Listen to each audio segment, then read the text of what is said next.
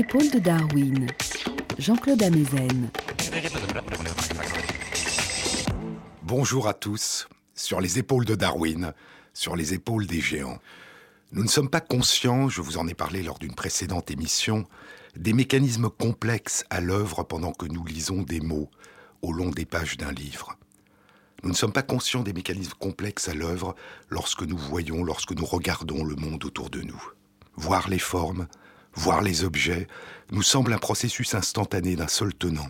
Et pourtant, c'est en réalité une opération complexe d'extraction et de reconstruction permanente, à partir de notre perception visuelle d'une série de surfaces, de contours, de reliefs, de couleurs, de mouvements, d'ombres, de perspectives, dans des contextes changeants. Nous ne voyons pas d'emblée les objets, les visages, les mots en tant que tels, mais à partir de perceptions incertaines, confuses, mouvantes, nous extrayons des invariants élémentaires à partir de traits, d'intersections, de relations géométriques, et à partir desquels nous reconstruisons la nature de ce qui nous entoure.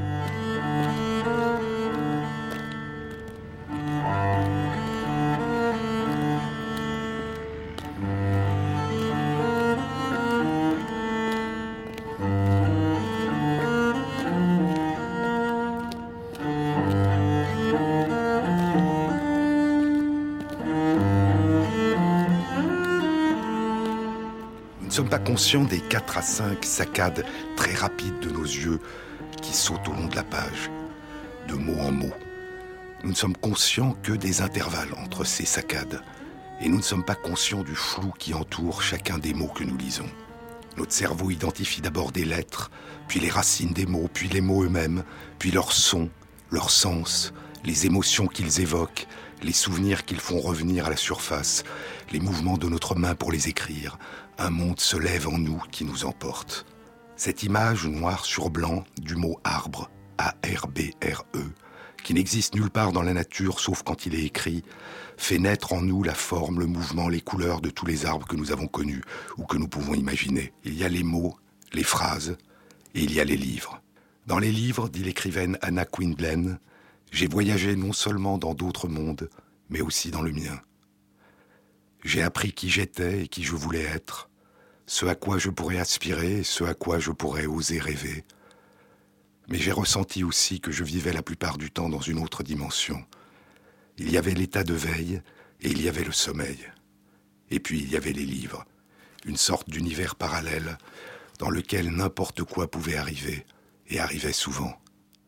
Un univers dans lequel j'étais parfois une nouvelle venue, mais jamais une étrangère.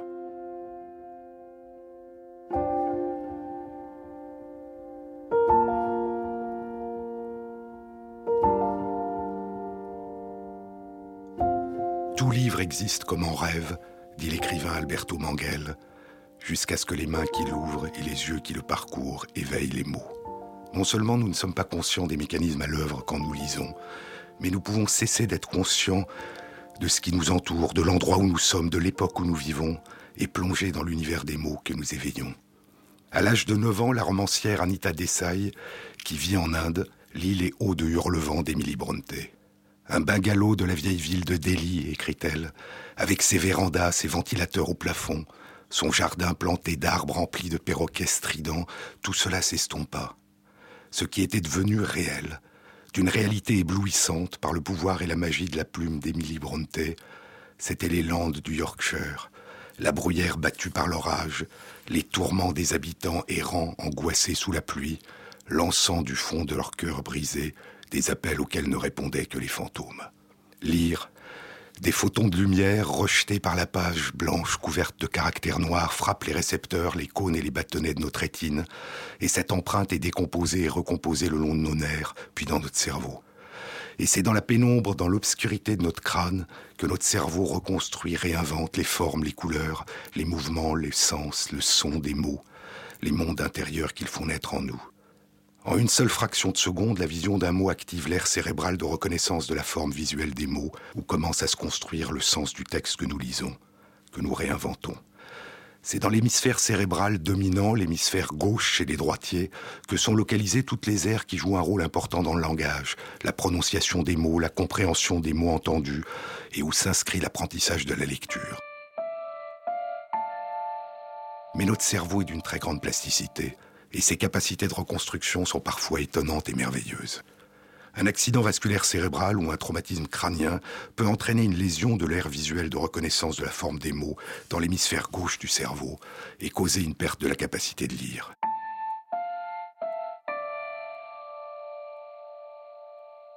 Mais chez certaines personnes, une récupération plus ou moins complète peut avoir lieu. Que s'est-il passé?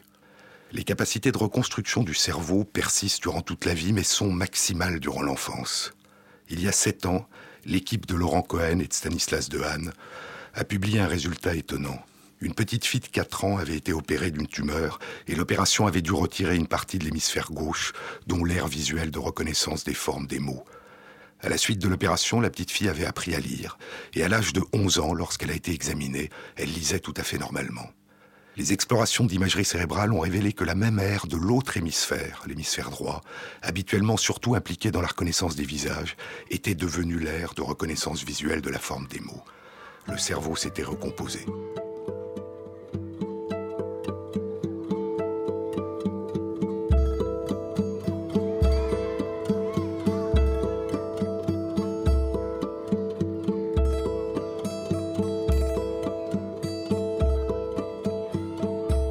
La suite d'une précédente émission consacrée à la lecture, une auditrice m'a écrit pour me dire qu'elle avait perdu la capacité de lire après un accident, puis l'avait retrouvée.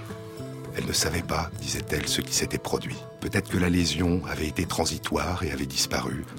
Mais si ce n'avait pas été le cas, alors probablement, comme chez cette petite fille et chez les personnes adultes qui récupèrent la capacité de lire après l'avoir perdue, c'est l'autre hémisphère du cerveau qui a pris le relais, qui a appris à lire, qui s'est reconnecté aux autres aires impliquées dans le langage situé de l'autre côté du cerveau, renouant un dialogue nouveau et faisant ressurgir le miracle de la lecture.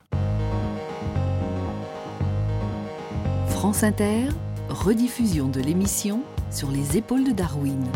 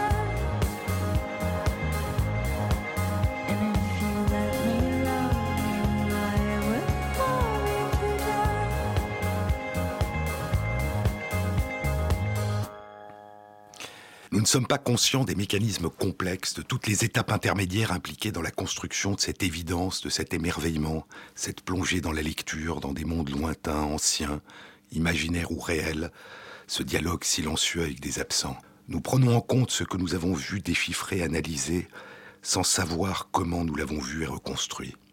Mais lorsque nous lisons, lorsque nous regardons autour de nous, même si nous ne savons pas comment nous avons déchiffré le monde qui nous entoure, nous savons que nous voyons. Nous sommes conscients de voir ce que nous voyons. Ce qui n'émerge pas dans notre conscience, ce sont les étapes intermédiaires.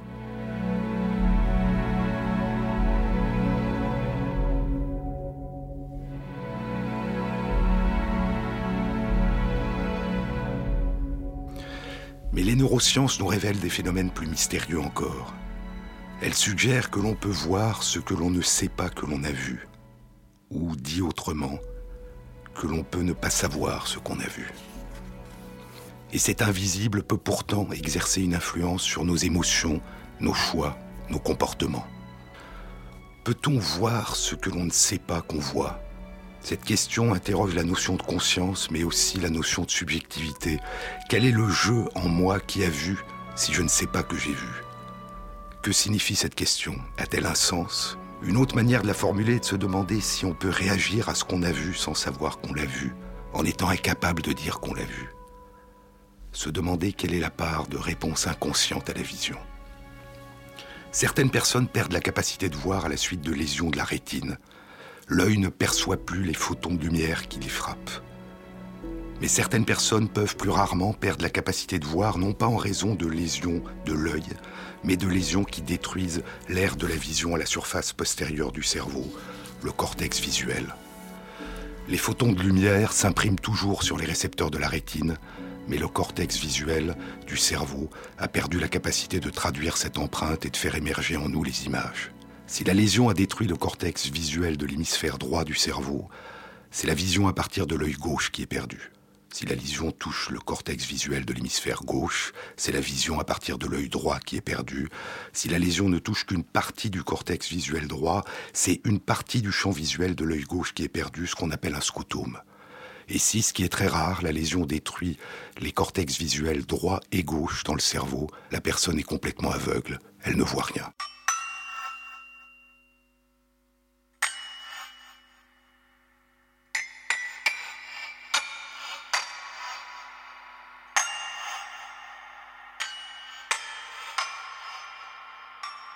Et pourtant, depuis près de 40 ans, des travaux ont révélé que, alors que les personnes pensent qu'elles ne voient pas, elles sont de manière apparemment paradoxale capables de voir ce qu'elles ne savent pas qu'elles ont vu. Ces résultats, pendant longtemps, ont été remis en question parce que considérés comme étranges, mais ils sont maintenant pris en considération et explorés de manière de plus en plus importante et précise. Ils ont reçu le nom de vision aveugle et nous posent la question de comprendre ce que signifie voir.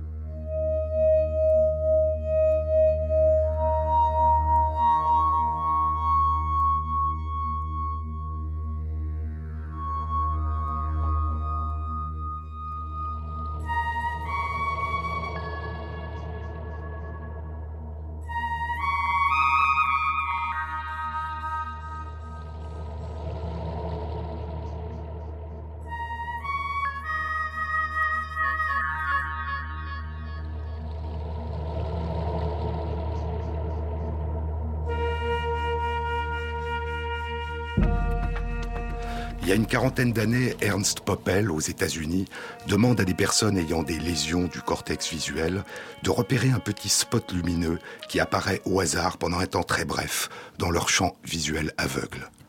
Ils sont incapables de dire où est le spot. Alors il leur demande de tendre le doigt dans la direction du spot lumineux. Comment est-ce que je peux désigner ce que je ne peux pas voir? lui demande un patient. Essayez de deviner, lui répondent les chercheurs. Et les patients pointent dans la bonne direction. Ils ne peuvent pas dire, déclarer où est apparu le spot lumineux, mais ils peuvent le désigner sans savoir qu'ils l'ont vu. Plus tard, d'autres expériences montrent que ces personnes peuvent saisir correctement un objet qui apparaît soudainement, ce qui indique qu'elles apprécient sa forme, son volume, sa distance, son mouvement, sans savoir qu'elles l'ont vu. Plus tard encore, Béatrice de Gelder, en Hollande, puis à l'université Harvard aux États-Unis, découvre un phénomène étrange. On demande à une personne dont les deux cortex visuels ont été détruits par un accident, la personne est complètement aveugle, de se déplacer dans un couloir encombré d'objets. La personne marche, évitant les objets, sans savoir, sans pouvoir dire qu'il y avait des objets qu'elle les a évités. Que se passe-t-il? Où dans le cerveau est vu ce que la personne ne sait pas qu'elle voit?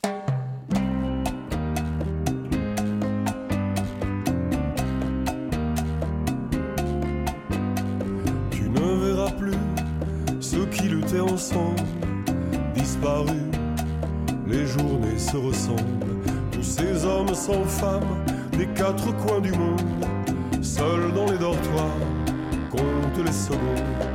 Partis si loin pour ne pas réussir, avoir un toit pour dormir. Les poings levés, le grand capital, ça fait sourire un peu mal. Portez vos idées, vos visages déroyés, les moulins, les nuages, n'oubliez rien de vos rêves fous, tenez-les, portez-les jusqu'au bout.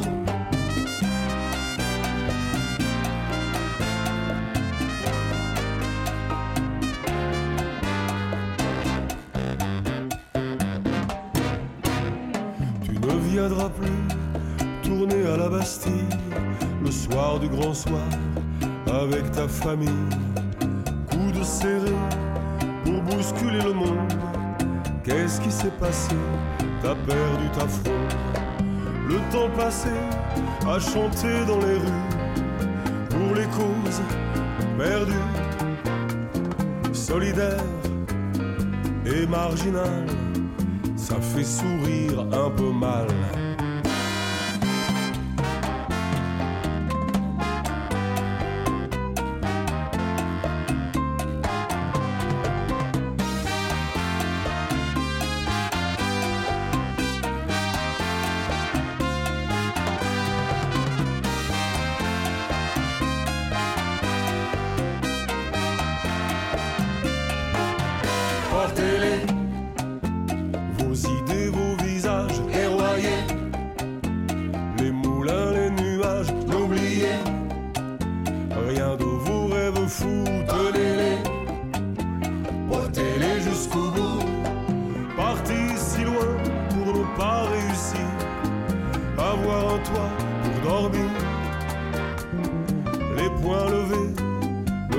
Le grand capital ça fait sourire un peu mal.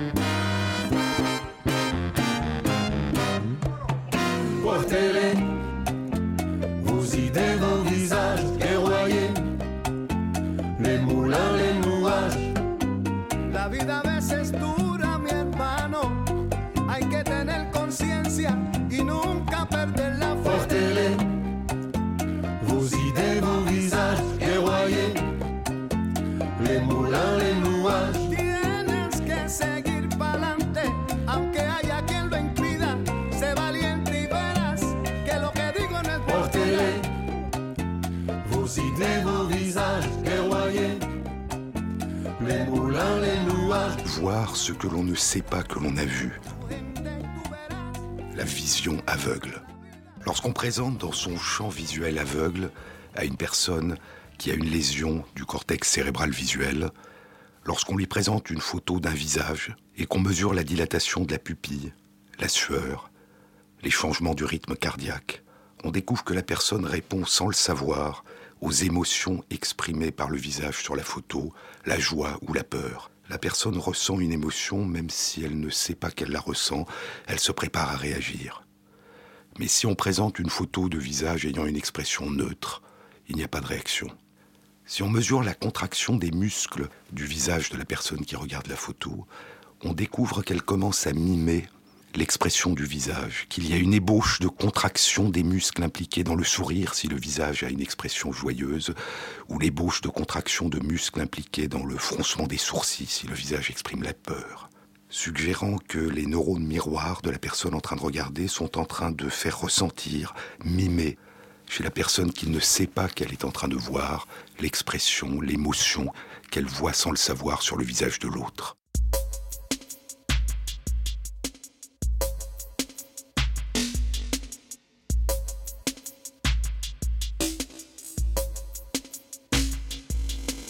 Ce n'est pas seulement un mimétisme de l'expression du visage. Si l'on projette dans le champ visuel aveugle de cette personne une photo d'une posture du corps, sans le visage, posture qui exprime la joie ou la peur, les mêmes ébauches de contraction des muscles exprimant la joie ou la peur apparaîtront sur le visage de la personne qui le regarde.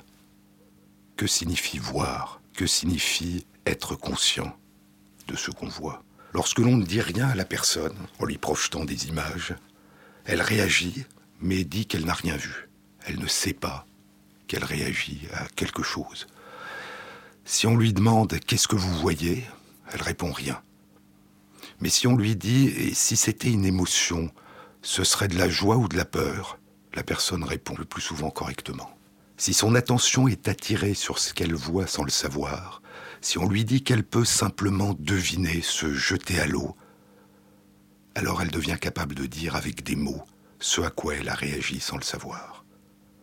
C'est comme si l'attention, dans la vision aveugle, faisait émerger l'inconscient à la conscience, incomplètement dans un entre-deux où se mêlent la conscience et l'incertitude.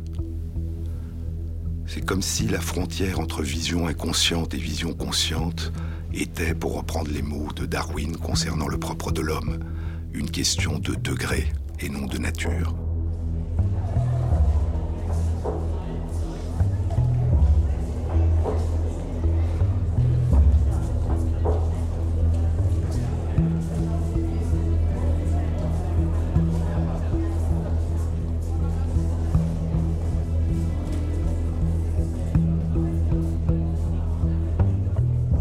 Alors émerger à la conscience est partiel, incomplet.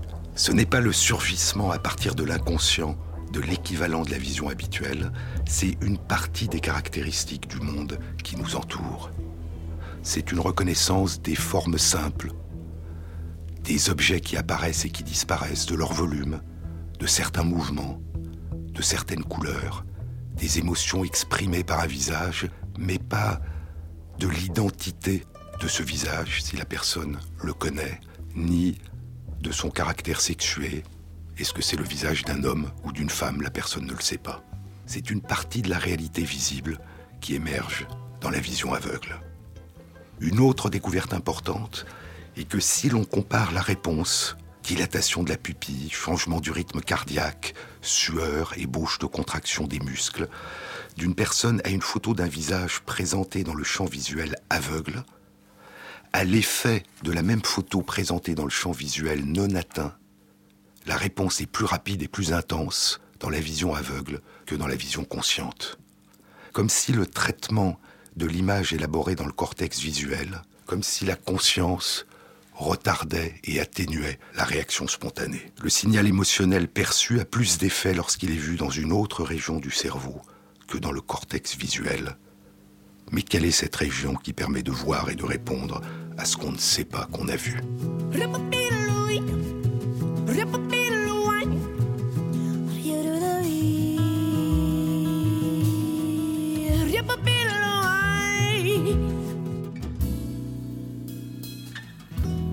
C'est mon toit, ma baraque, un abri, mes comme une crèche une piole. C'est ma cabane, mon Amazone, parce qu'il y a toi dedans. C'est beaucoup mieux parce qu'il y a toi dedans. Parce qu'il y a toi dedans.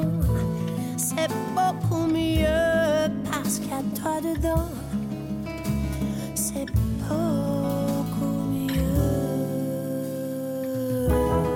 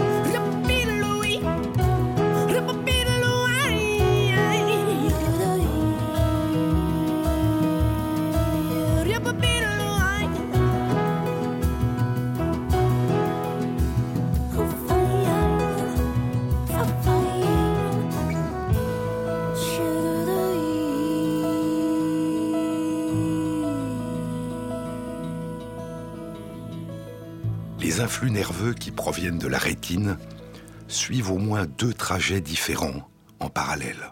L'un de ces trajets gagne le cortex visuel du cerveau, celui qui est impliqué dans la vision consciente, et l'autre gagne une petite région sous la surface, sous le cortex, une région plus ancienne en termes d'évolution du vivant, qu'on appelle le colliculus supérieur. Chez les poissons et les oiseaux, c'est la principale structure du cerveau qui est activée par la rétine. Chez les mammifères et les primates, c'est le cortex visuel qui est principalement impliqué dans la vision.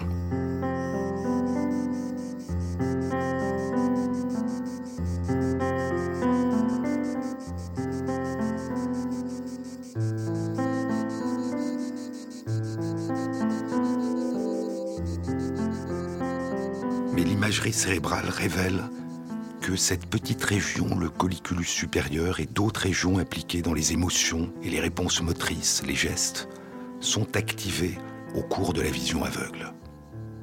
Et chez les personnes qui n'ont pas de lésion cérébrale, cette région est activée plus vite et pour des seuils d'activation plus faibles que le cortex visuel.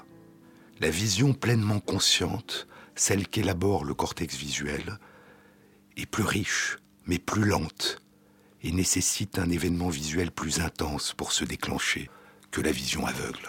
Mais la vision aveugle des personnes qui souffrent de lésions du cortex visuel est-elle uniquement la révélation par défaut d'une de nos manières habituelles de voir, ou résulte-t-elle des capacités de recomposition, de compensation, de reconstruction du cerveau?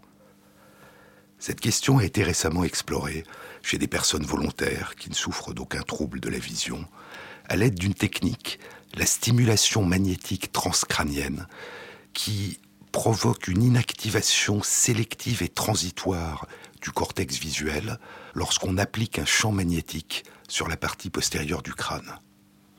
Et cette inactivation transitoire révèle l'existence, chez ces personnes, d'une vision aveugle, lorsque le cortex visuel est temporairement inactivé. L'ensemble de ces données suggère qu'une partie de notre vision, tous les jours, et de nos réponses émotionnelles à ce que nous voyons, est inconsciente. Quel rôle cette vision aveugle joue-t-elle dans nos choix, dans nos comportements? C'est une question fascinante.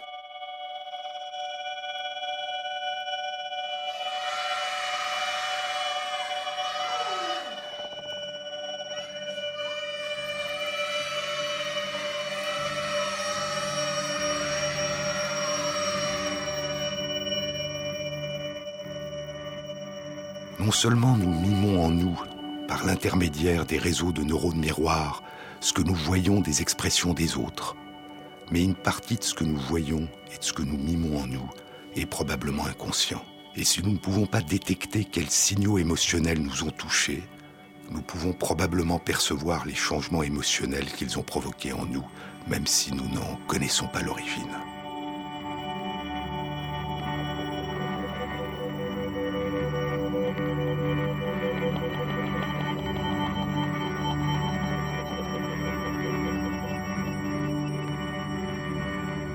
C'est la part d'invisible dans le visible que nous voyons sans savoir que nous la voyons.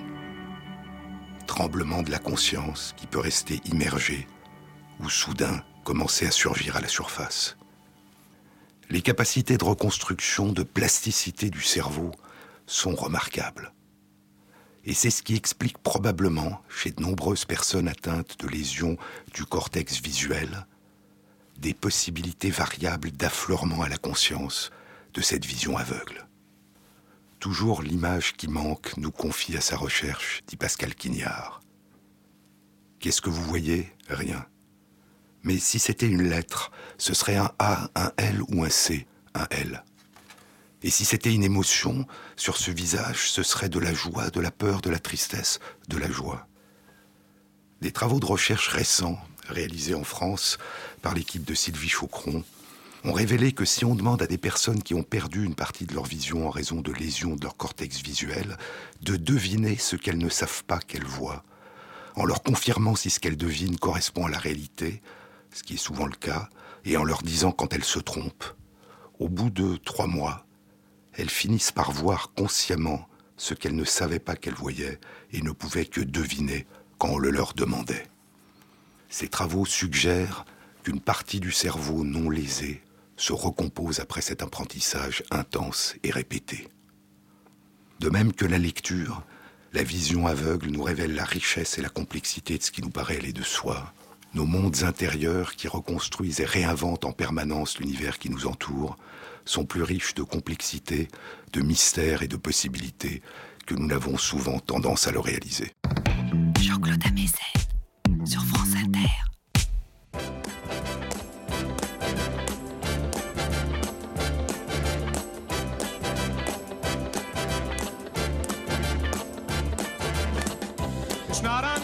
Unusual to be loved by anyone. It's not unusual to have fun with anyone.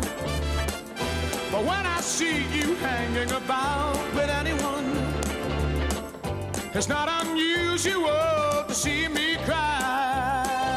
I wanna die. It's not unusual to go out at any time. But when I see you out about, it's such a crime. If you should ever wanna be loved by anyone, it's not unusual, it happens every day. No matter what you say, you'll find it happens all the time. Love will never do what you want to. Why can't this crazy love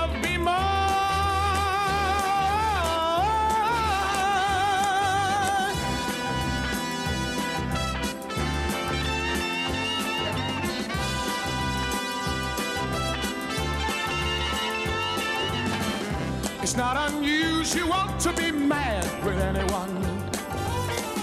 It's not unusual to be sad with anyone. But if I ever find that you've changed at any time, it's not unusual to find that I'm in love with you. Qu'est-ce que voir? Qu'est-ce qu'être conscient? Qu'est-ce que se souvenir? Qui en nous dit je? Qui est le rêveur dans le rêve? Demande l'écrivaine Siri Houchtet dans La femme qui tremble. Est-ce le jeu qui marche et parle et court dans la nuit? Est-ce le même jeu que celui de la lumière du jour? Est-ce un autre jeu? Est-ce que cet être nocturne en proie à des hallucinations? A quoi que ce soit à me dire Il se pourrait bien que oui. Des travaux réalisés par une équipe américaine il y a dix ans suggèrent que les rêves pourraient nous parler de ce que nous ne savons pas que nous avons vécu. Il ne s'agit pas d'une interprétation des rêves comme celle que Joseph faisait à partir des rêves du pharaon, comme nous le raconte la Bible, ou comme Freud l'a fait beaucoup plus tard et de manière beaucoup plus extensive. Non, il s'agit d'expériences d'interprétation beaucoup moins complexes et beaucoup moins subjectives.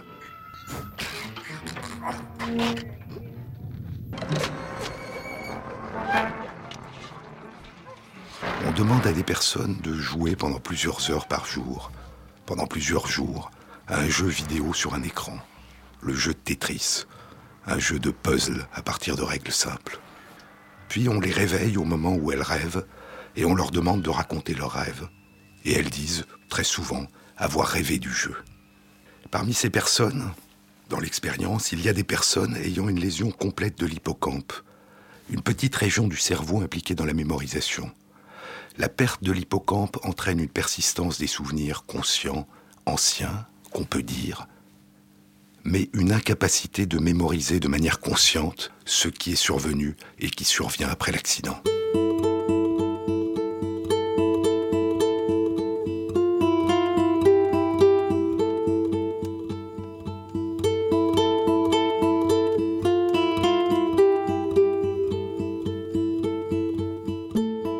Personnes amnésiques peuvent apprendre à jouer un jeu, à faire de la bicyclette, ce qu'on appelle la mémoire procédurale, non déclarative, mais elles ne se souviendront pas qu'elles l'ont appris.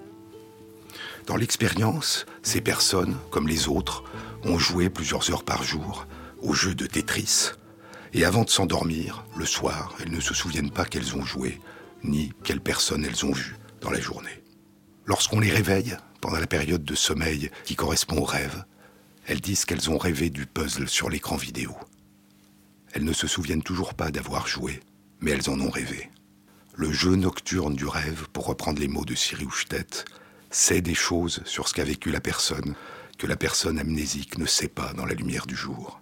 Nous avons plus de souvenirs en nous que nous ne le croyons. Et le sommeil et les rêves probablement nous aident chaque nuit, à partir de ces souvenirs, à construire nos réponses à l'avenir imprévisible qui nous attend le lendemain au réveil. Combien lentement un esprit s'aperçoit de l'étrangeté des choses, disait Marguerite Yourcenar.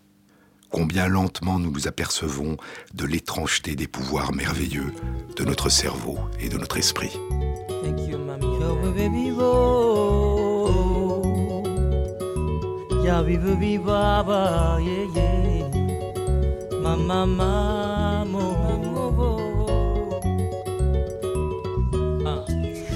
Goodbye, goodbye, mommy and daddy. Goodbye, goodbye, mommy and daddy. Sorry, sorry, sorry if I make you cry. Goodbye, goodbye, mommy and daddy. I think it's time for me to fly to another sky. Goodbye, goodbye, mommy and daddy. All I want to say, thank you for your precious love. Goodbye, goodbye, mommy and daddy. Mwana komi moto,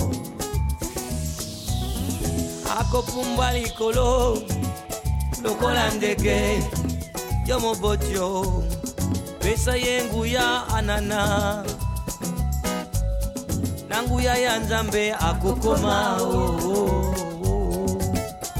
akokoma mayo goodbye goodbye mommy and daddy Goodbye, goodbye, mommy and daddy. sorry sorry sorry sorry if i make you cry Goodbye, goodbye, mommy and daddy. I think it's time for me to fly to another sky.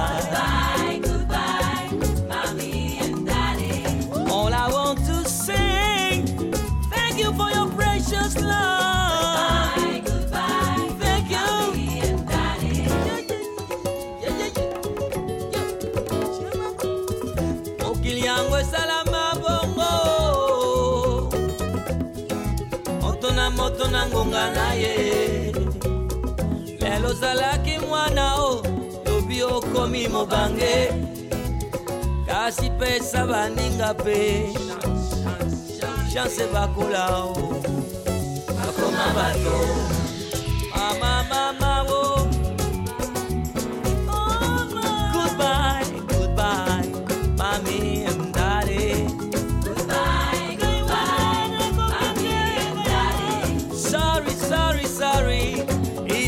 make you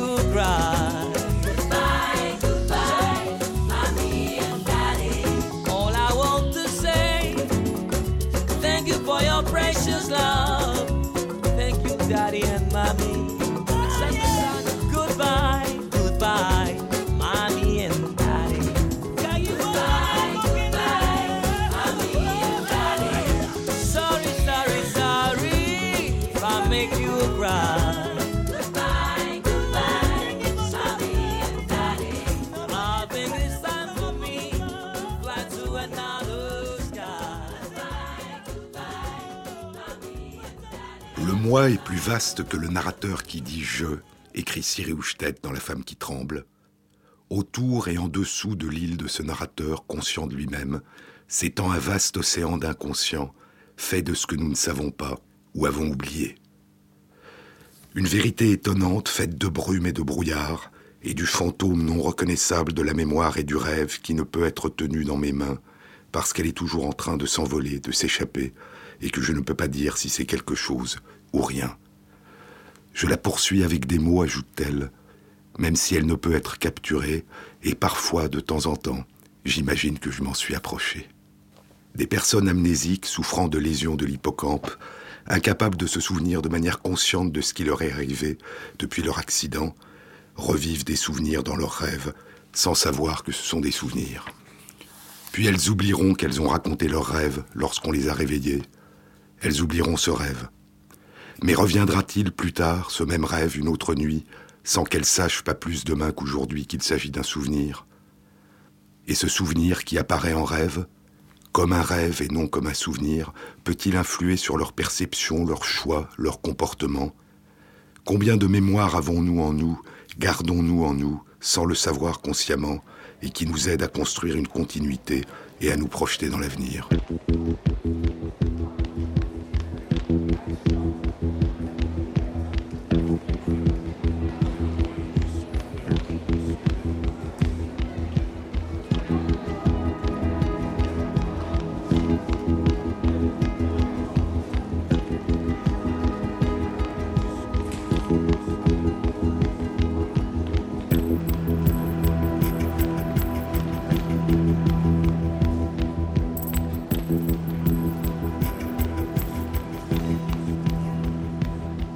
Y a-t-il une relation entre la mémoire, le sommeil et les rêves, et l'avenir? Un article publié dans l'un des deux plus grands journaux scientifiques du monde, Nature, explore sous un angle particulier cette question. Il s'agit de souris qui courent dans un labyrinthe qui a des composantes topographiques particulières. Il s'agit d'une étude de leur hippocampe qui joue un rôle crucial dans l'inscription des souvenirs. Et il s'agit d'une caractéristique particulière de l'hippocampe, sa capacité à inscrire le souvenir de la configuration dans l'espace, une mémoire topographique, l'équivalent d'une carte des lieux parcourus. Des cellules nerveuses dans l'hippocampe s'activent, dessinant à peu près une carte interne de la configuration des lieux parcourus. Lorsque les souris s'endorment après avoir couru dans le labyrinthe, pendant leur sommeil, la carte interne s'allume à nouveau, s'active de manière répétée de nombreuses fois, s'imprimant dans la mémoire. Mais si la partie du labyrinthe parcourue se terminait par une porte qui empêchait d'entrer dans la suite du labyrinthe, qui ne pouvait être vue, un autre phénomène se déroule pendant le sommeil.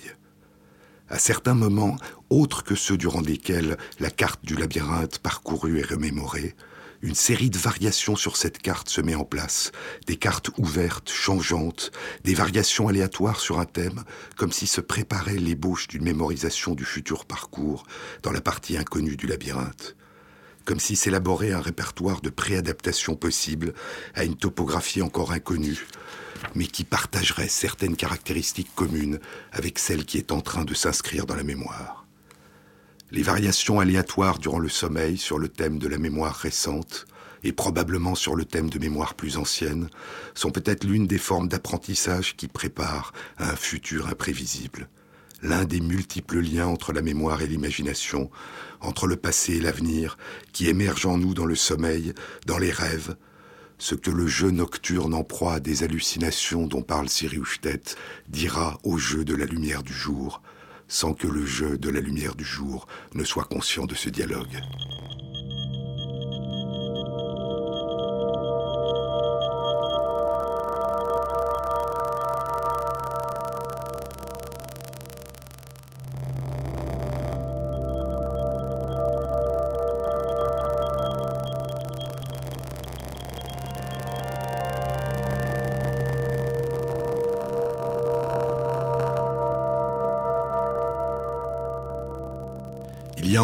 Savoir sur le monde et sur nous-mêmes et sur les autres dont nous ne sommes pas le plus souvent conscients. Et ce continent inconscient peut affleurer à la conscience, émerger à la conscience et nous réinventer.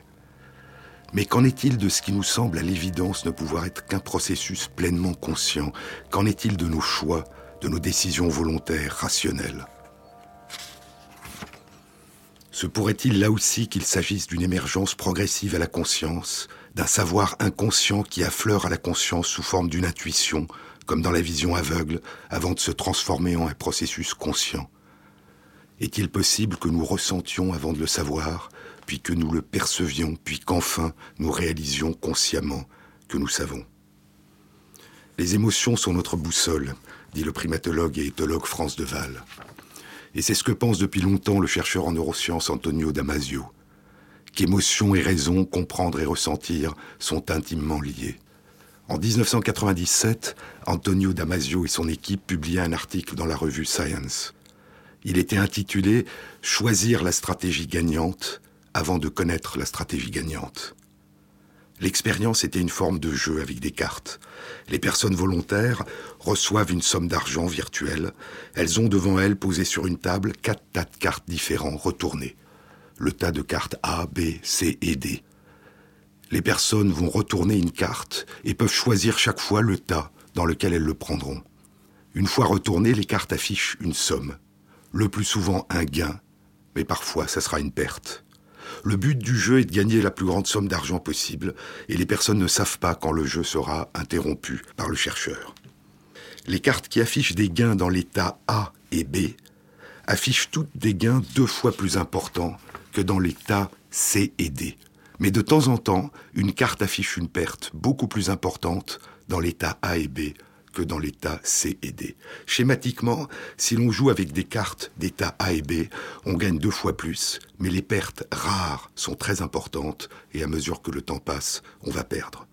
Si l'on joue les cartes d'état C et D, on gagne moins, on perd moins et à mesure que le temps passe, on devient gagnant. Les personnes ne le savent pas. L'expérience a deux particularités. D'une part, on enregistre à l'aide d'une électrode posée sur la peau l'apparition d'un peu de sueur, qui traduit une réaction émotionnelle.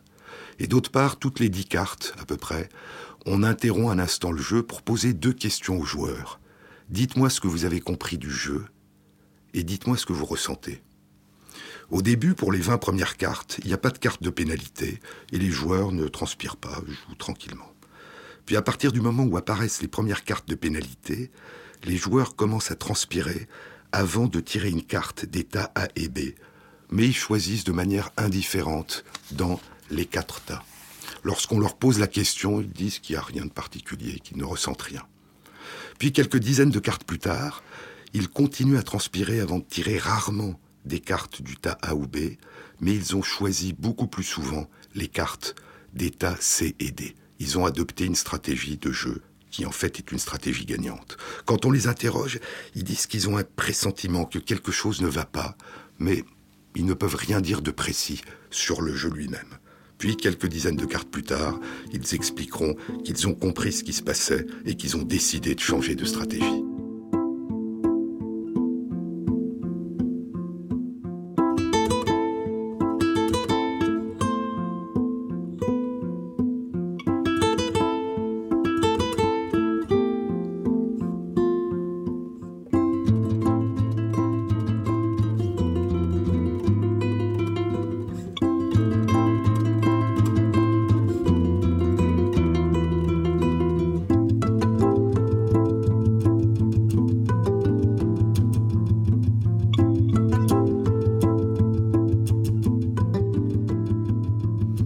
D'abord eu la réponse émotionnelle et sa traduction sur le fonctionnement du corps, la sueur, qui a sans doute influencé à son tour la perception.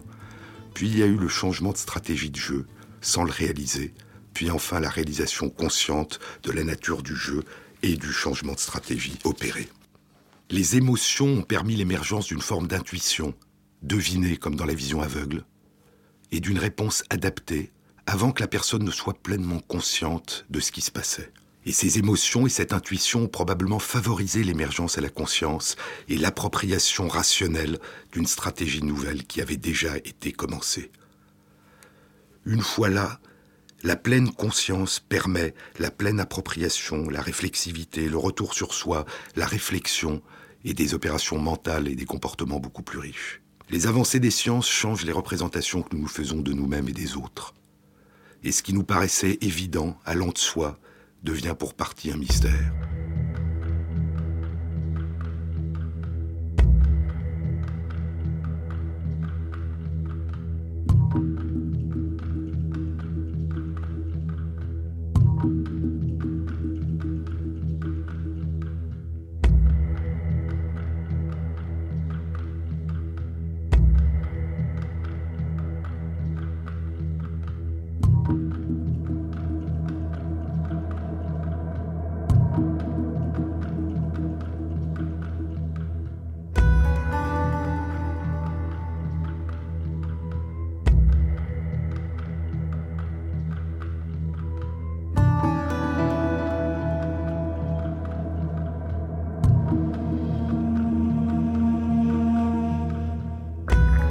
La recherche, la science elle-même, autant et plus encore que d'apporter des réponses nouvelles, fait surgir de nouveaux questionnements.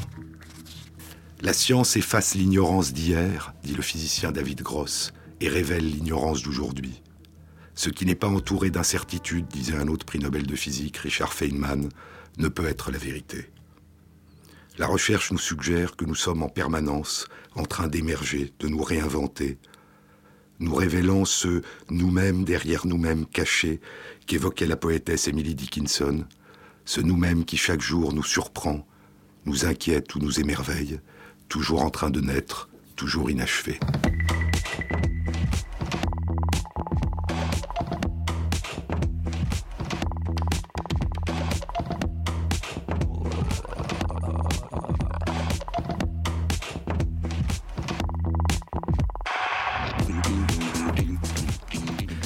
Cette émission a été réalisée par Fabrice Lègle avec l'aide de Valentine Chedbois, avec à la technique Ronan Mahé.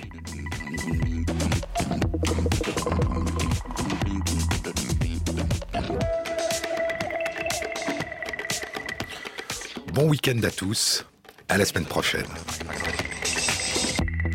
Sur les épaules de Darwin de Jean-Claude Amezen était en rediffusion.